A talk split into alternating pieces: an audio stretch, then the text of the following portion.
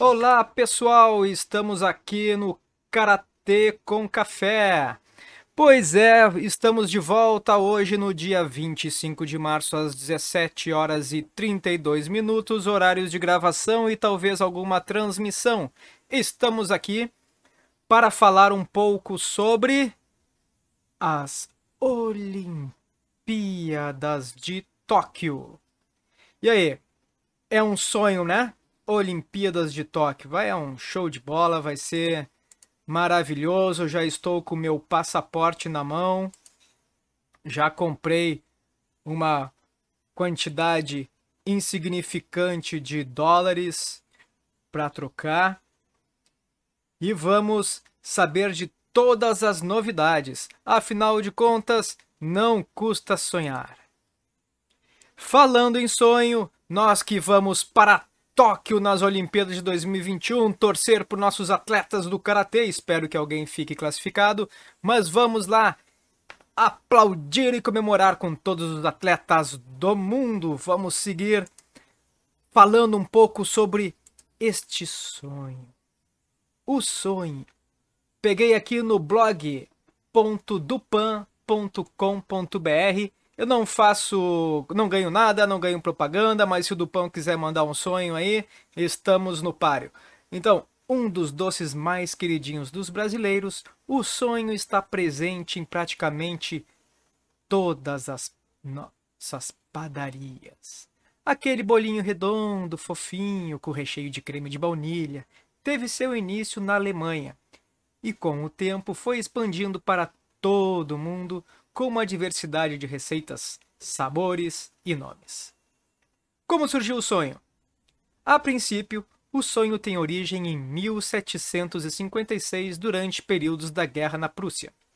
O criador foi um ajudante de padeiro que havia sido, que havia sido recrutado para a guerra. Contudo, após muito treinamento, perceberam que o garoto não tinha muito talento para as batalhas e assim acabou retornando a padaria. De fato, o período de treinamento inspirou e que foi quando ele teve a ideia que usar os moldes das bolas de canhão para criar um doce. Em vez de colocar a massa para assar, resolveu fritá-la. Assim surge o doce que conhecemos como sonho. A princípio, o nome dado ao doce foi Berliner, para homenagear a cidade de Berlim. Essa receita chegou logo em Portugal, com o nome de Bola de Berlim. Rapidamente ganhou fama e se espalhou por vários países, sendo que em cada país houveram adaptações à receita e aos recheios. Assim como nos Estados Unidos, ele se transformou na rosquinha que conhecemos como donuts. Na Itália, ele se chama Krapfen. Na Argentina e no Uruguai, chama-se Borlas de Fraile. E no Brasil, sonho de padaria. A chegada ao Brasil. O Berliner chegou ao Brasil em torno da década de 1920 em São Paulo.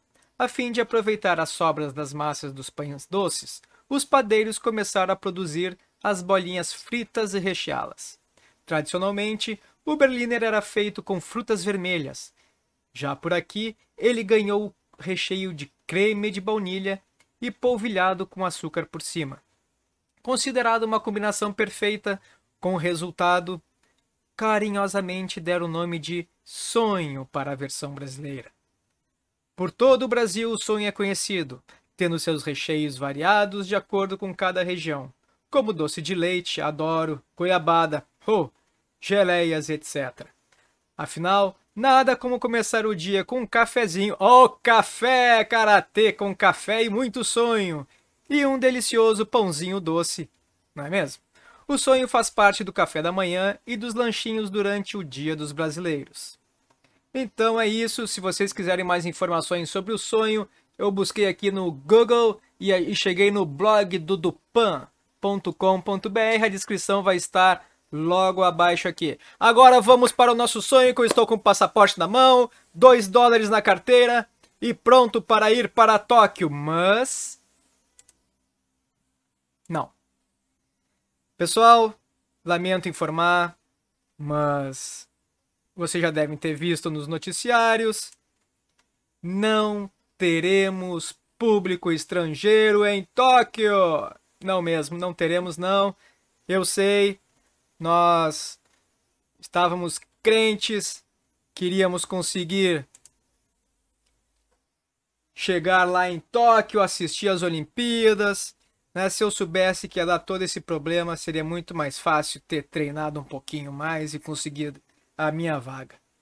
Mas, como um bom turista, achei que poderia ir assistir de camarote.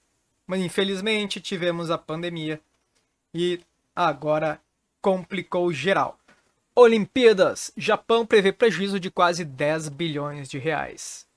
O governo japonês calculava um trânsito de 600 mil turistas no país entre julho e agosto. Isso está sendo retirado do odia.ig.com.br. Fiz uma consulta rápida no Google e daí cheguei aqui, vi um negócio ba bacaninha, coisa assim. Então, a decisão do governo japonês e do comitê organizador dos Jogos de Tóquio de proibir a presença do público estrangeiro no evento tomada no último final de semana significou um abalo para as expectativas de arrecadação do país com o turismo. O prejuízo econômico causado pela medida, que visa frear a pandemia no novo coronavírus, pode chegar a 1,8 bilhões de dólares, segundo a projeção de Takahashi Kiyoshi, economista do Instituto de Pesquisa Nomura. Isso não é algo grande o suficiente para balançar a economia japonesa, mas ainda é certamente uma grande perda econômica. Ah, caramba. Então aqui passa uns negocinhos, só tem besteira aqui, né? Coisa o que interessava é a Olimpíadas de Tóquio. Que porquê fazendo propaganda de camisa aparecendo aqui no nosso karatê com café? Sai daí, rapaz, sai daí que eu vou te cortar. Te cortei. Cortei a mim mesmo também. Então, pessoal, o nosso sonho de ir para Tóquio realmente ficou abalado, ficou comprometido, mas nós vamos lutar, não vamos desistir, vamos continuar nessa luta de informações por Tóquio. Então, se você estava como eu, agora o nosso destino é assistir pela televisão, pelas redes sociais e pelos canais disponíveis para assistir os Jogos Olímpicos de Tóquio. Então, esse é o Karatê com Café de hoje. Muito sonho, muita viagem. O sonho para Tóquio terminou sem conseguirmos pegar o nosso avião, mas faz parte, temos que nos acostumar com essa realidade.